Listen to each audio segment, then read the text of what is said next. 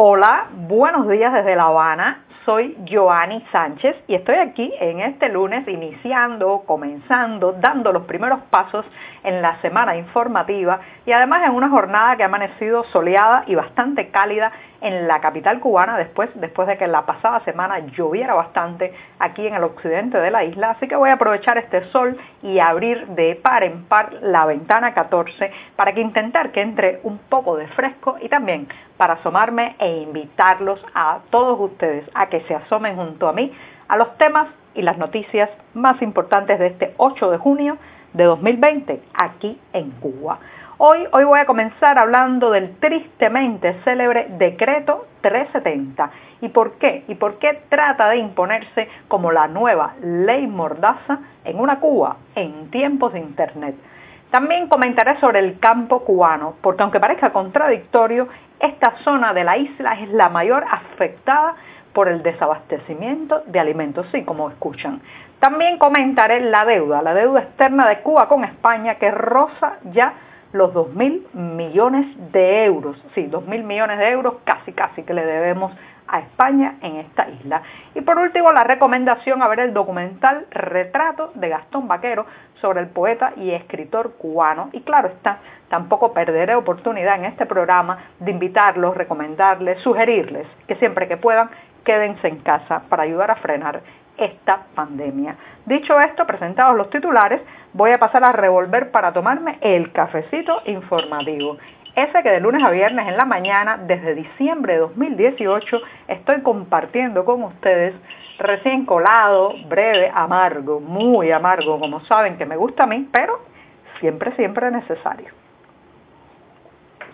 Después de este primer sorbito del día, da muchas energías para empezar la semana informativa, les recuerdo que también pueden ampliar muchos de estos temas y la mayoría de estas noticias en las páginas del diario digital 14ymedio.com que un grupo de editores, colaboradores y periodistas hacemos desde aquí, desde dentro de la isla. Dicho esto, me voy con el primer tema que ya les avisaba está relacionado con el tristemente célebre decreto 370 que poco a poco se va imponiendo como una especie de nueva ley mordaza en tiempos de Internet, en tiempos de conectividad y en tiempos de redes sociales. Para los que no están muy al tanto de qué es la ley mordaza, eh, cuyo número es en realidad la ley 88, pues esta es una ley que dictó el oficialismo cubano para supuestamente proteger la independencia nacional y la economía y que tipifica varios delitos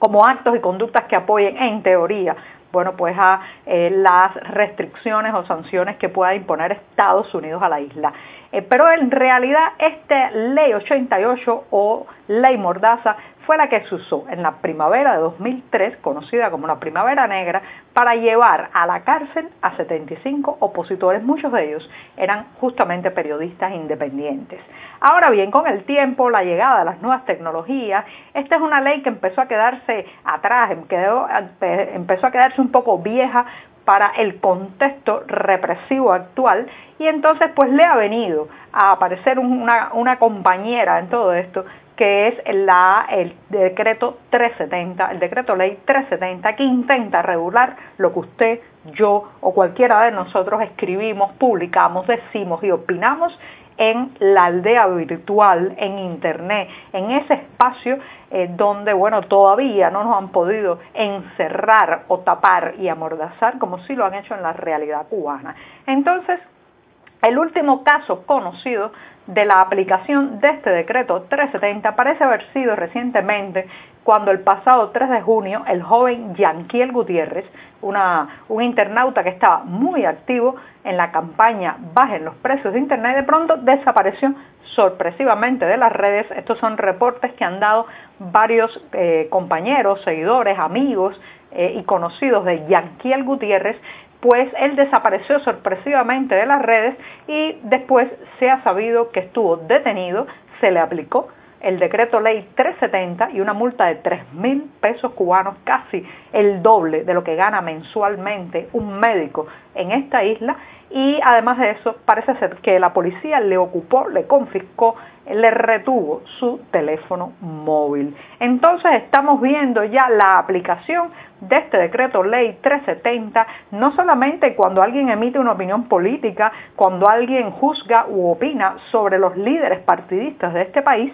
sino también cuando incluso emplaza a una empresa, el monopolio estatal de telecomunicaciones de Texas, a lo que cualquier cliente haría en cualquier parte del mundo como parte de sus derechos, y es el reclamo de que bajen los precios de los servicios y las tarifas por la navegación web que impone ese monopolio que claro está no tiene competencia tal y como hemos hablado antes en este programa. Entonces, el decreto ley 370 está llegando a ser como una especie de actualización, de avanzadilla eh, tecnológica para la conocida y no abolida, está allí, ley 88 o ley Mordaza. Si hace unos años se iba a la cárcel por contar una noticia a través de la vía telefónica,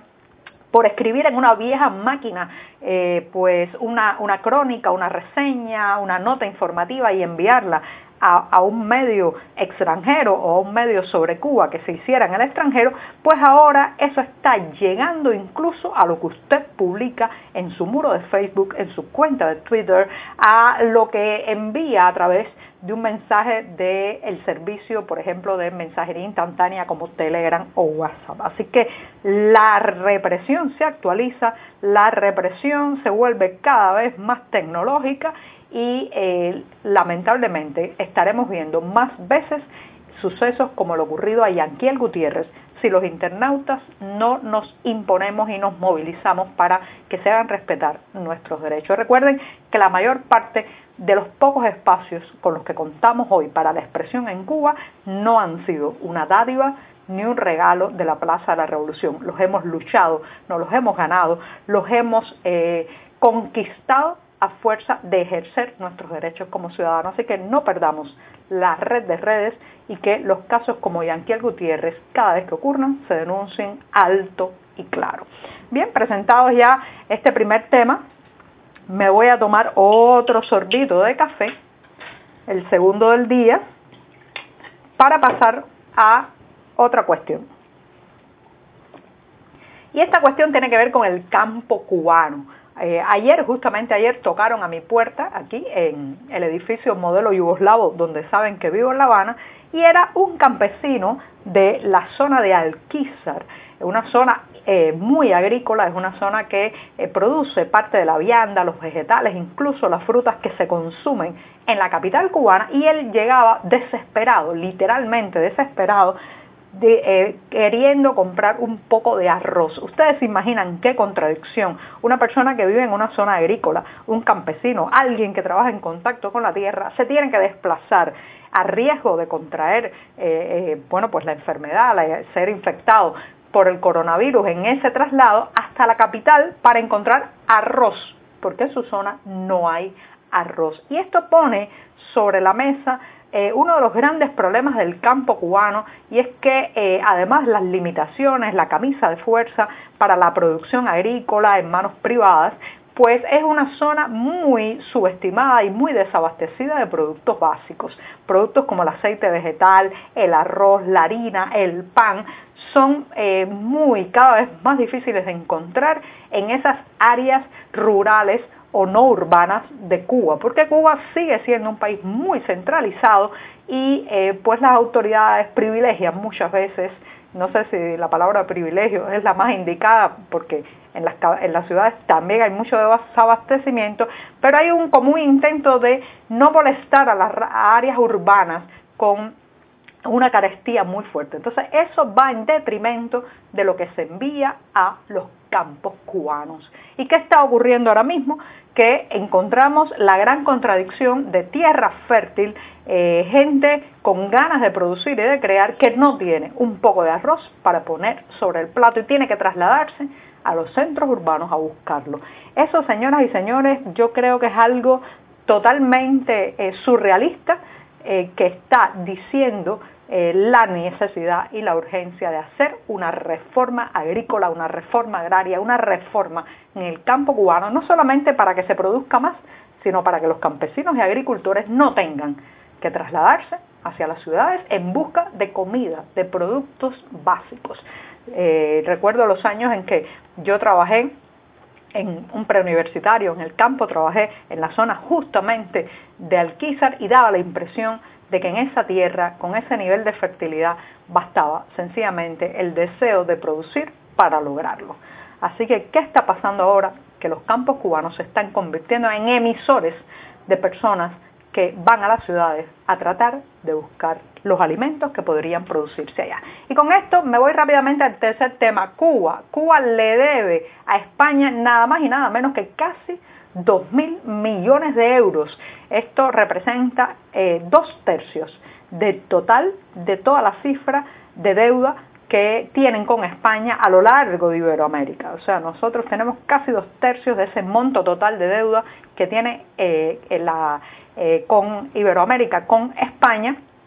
y eh, parece ser que no va a haber ninguna posibilidad por el momento de pagar parte de esa partida. Estas son unas cifras que corresponden al 31 de enero de 2020, lo cual puede querer decir que incluso en las últimas semanas y meses puede haberse aumentado este número de una deuda de casi 2 mil millones de euros. No es solamente la cifra, es lo que significa deber esa cantidad de dinero, porque implica menor acceso a crédito, menos posibilidad de pedir a plazos, en fin, eh, significa que sobre el país está el cartel permanente de que somos mala paga y ya sabe lo que pasa cuando un país no paga o se retrasa o debe demasiado, que sencillamente pues eh, tiene muchísimas dificultades para acceder a otra entrada de dinero, de efectivo, de divisas y de recursos. Y con esto me despido eh, invitándolos a que pasen, pasen por la cartelera de 14 y medio y allí estará enlazado, que pueden verlo a través de la plataforma YouTube, un documental que está proponiendo el Centro Cultural Cubano de Nueva York, un documental con el título Retrato de Gastón Vaqueiro, que relata el largo exilio en Madrid del poeta e intelectual cubano. Así que bajo la dirección de Manuel Rodríguez Ramos y María Pereira, este es un documental con testimonios de amigos, allegados, conocidos y yo creo que es importante para rescatar a una de esas figuras que muchas veces la eh, cronología oficial de la literatura cubana intenta esconder o poner un poco bajo la alfombra. Así que reitero, Retrato de Gastón Vaquero, un documental que está enlazado en la cartelera cultural de 14 y medio y que les recomiendo para estos días de confinamiento, de quedarse en casa siempre que puedan. Hasta mañana.